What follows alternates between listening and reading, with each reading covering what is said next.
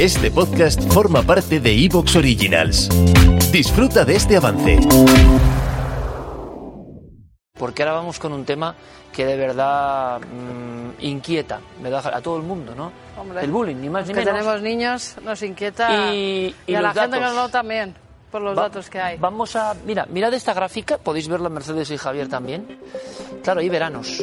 ¿eh? Entonces, eh, quiero que lo vean nuestros espectadores y quiero que eh, analicen e interpreten ellos, ¿no? Nosotros tenemos la ayuda, claro está, de Nicolás Rodríguez para saber qué pasa con el bullying y con cosas que se desencadenan a través del bullying, como siempre, querido amigo. Bienvenido. Ay, qué buenas noches. Otras estadísticas e informes siempre oficiales, datos BD en las redes sociales, ya lo saben. Descíframe, Nicolás. Ahí pones un teléfono, por cierto. Sí, es un teléfono que es el teléfono de malos tratos y acoso escolar, eh, en el que pueden llamar tanto menores como adultos y que lo hemos puesto precisamente porque la única forma de conocer el acoso es ese teléfono. Entonces, 900 018 018. Y las gráficas. esto lo que hemos hecho es sacar desde enero del 2020 hasta agosto del 2021, que es el último dato que tenemos de ese tipo de... Solo tenemos hasta ahí. Vale, este- estos informes lo publica el Ministerio de Educación junto con la Fundación ANA, que quien lo hace. Y lo que estamos viendo es que durante la pandemia del confinamiento bajan el número de llamadas al teléfono, vuelve a subir una vez que pasa, digamos, todo lo que es la- el confinamiento COVID y el inicio del curso escolar, vuelve a bajar y vuelve a subir.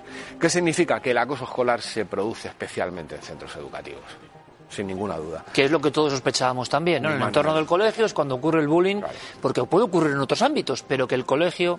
Especialmente Bien, en el pues muy atentos todos los que trabajan, bueno, viene el gran Tony García Arias, por ejemplo, y vienen muchos ahora especialistas. Vamos con otro dato que me gustaría mucho además que ellos eh, lo vieran, vieran estos datos antes de empezar la, mesa de debate, que se vayan, porque eh, Carmen va a entrevistar ahora una persona que yo creo que es que no pone los pelos de punta, pero que lo vean, es muy importante que tengan ellos acceso a estos datos. Tipos de acoso escolar.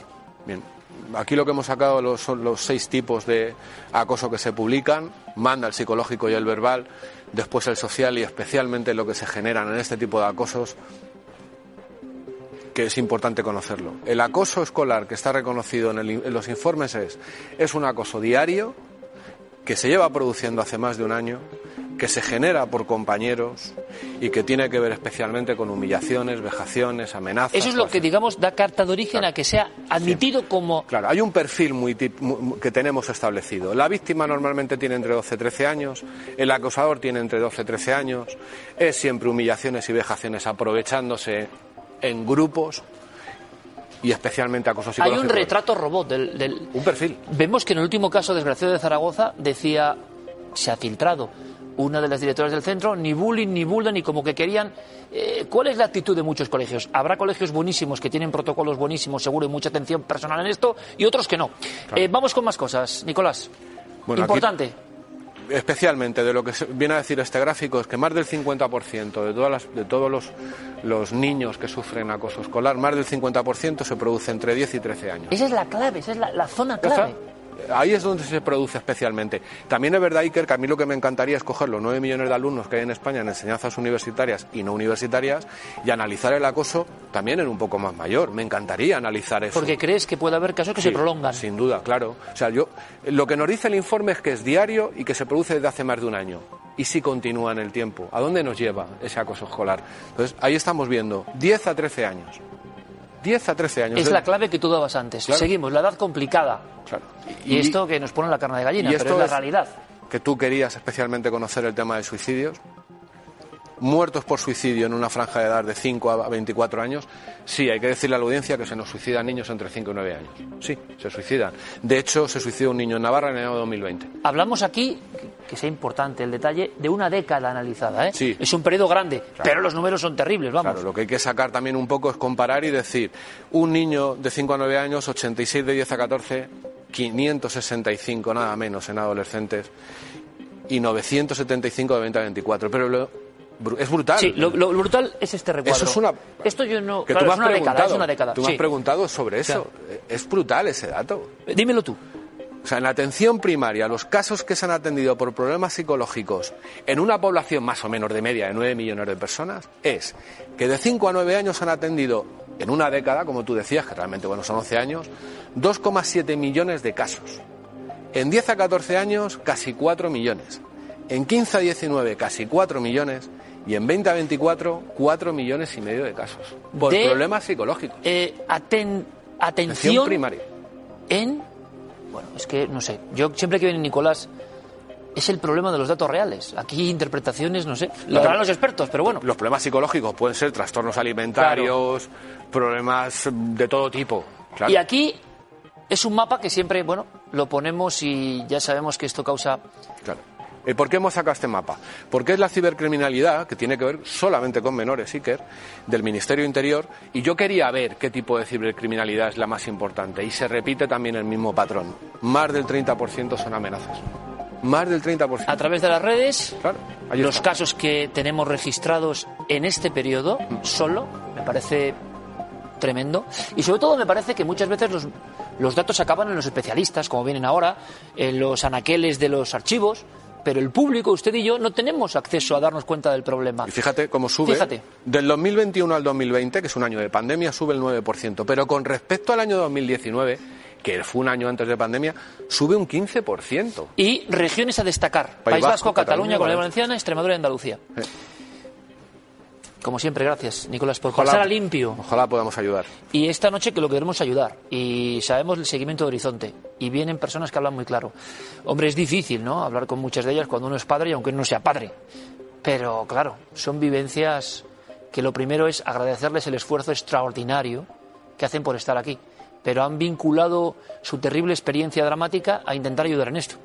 Y tenían que estar con nosotros. Carmen, tienes a, dos invitados muy especiales. Así es, que tenemos a dos personas que han sufrido en sus propias familias ¿no? el eh, bullying y el posterior suicidio de, de esos familiares, que debe ser lo más terrible del mundo. Yo solo quiero agradecer de verdad a José Manuel López y a Maite Lafuente que estén aquí esta noche. José Manuel, cambia tu vida ese 19 de mayo, si no recuerdo mal, del año 2021, ¿no? Del año pasado. Totalmente, porque eso era algo inesperado. O sea, no, todavía hoy no lo creemos, mi mujer y yo. ¿Tenías una niña? Mm, Una chica muy bien. mm, Ella quería ser pediatra para cuidar a los demás niños y si les veía algo malo poder avisar a los papás, a la policía. Era muy ¿Cómo era? chica. ¿Cómo era, Kira? En casa era muy alegre y muy divertida, siempre que estaba bromas en el colegio, ¿no? En ¿Qué colegio. pasaba en el colegio? ¿Por qué dices que era diferente en el colegio? Una niña que era alegre, que tenía ¿no? visión de futuro, que quería ser pediatra, que quería ayudar a los demás niños. ¿Qué, pasaba en, en ese aula? Cuando salía de vuestra casa, ¿qué ocurría ahí? Viene de, se arrastra ya de infantil, de cuando tenía 4 y 5 años. que Le trataron muy mal, le, le- le amenazaron de muerte empujándole por las escaleras, le llegaron a cortar el pelo con una tijera. Podrían haberle sacado un ojo, ¿no? Pero lo peor no era eso. Lo peor es que los profesores no, no ponían remedio a la situación. Ese es el bullying que mata. Cuando no intervienen los docentes o la dirección del centro. Ese bullying es muy peligroso, porque si intervienen son niños y se pueden reconducir. Pero mi hija adquirió lo que llaman los psicólogos eh, indefensión aprendida. Eh, a partir de ahí y de un problema que tuvo con un profesor que lo, hemos, que lo tenemos demandado, eh, todo le hacía más daño, claro. Es que lo venía arrastrando desde atrás. Desde cuatro o cinco años. ¿Por qué? ¿Por qué se metían con ella? ¿Había alguna causa? Hemos visto siempre, ¿no? Los niños que son más gorditos, los que llevan gafas, los típicos de que nos ha pasado en todos los colegios. Cuando hemos vivido en un colegio, siempre había alguien que se metían con él. ¿Tu hija tenía alguna característica especial que le No. hicieran que se metiera con ella? Ninguna. Para nada, le toca al que le toca. Eh, iba logopeda, le costaba un poco a- hablar, ¿no? Porque, bueno, nos llamamos, hablaba inglés en casa de pequeña y tal. A lo mejor fue por eso. Yo intento buscar también alguna razón, poniéndome en la mente de un niño de 4 o 5 años, pero yo siempre me daré una pregunta. ¿Dónde estaban los maestros? Es que su profesora llegó a escribir que no se sabía defender sola. Que tiene 5 años, yo no la llevo. Yo, cuando llevas a tu hijo a esa edad al colegio, cuentas das por hecho que le van a proteger y que van a priorizar su salud física y mental. En este caso no fue así. Yo al final he tenido que poner una, una denuncia al colegio vía penal y agotaré todas las vías. Quiero llegar hasta el final, porque yo sé que haciendo esto pongo en alerta a otros padres. ¿entiendes? Porque yo a mi hija no la voy a recuperar. Yo no lo hago ya por mí. Mi hija está muerta, ¿entiendes?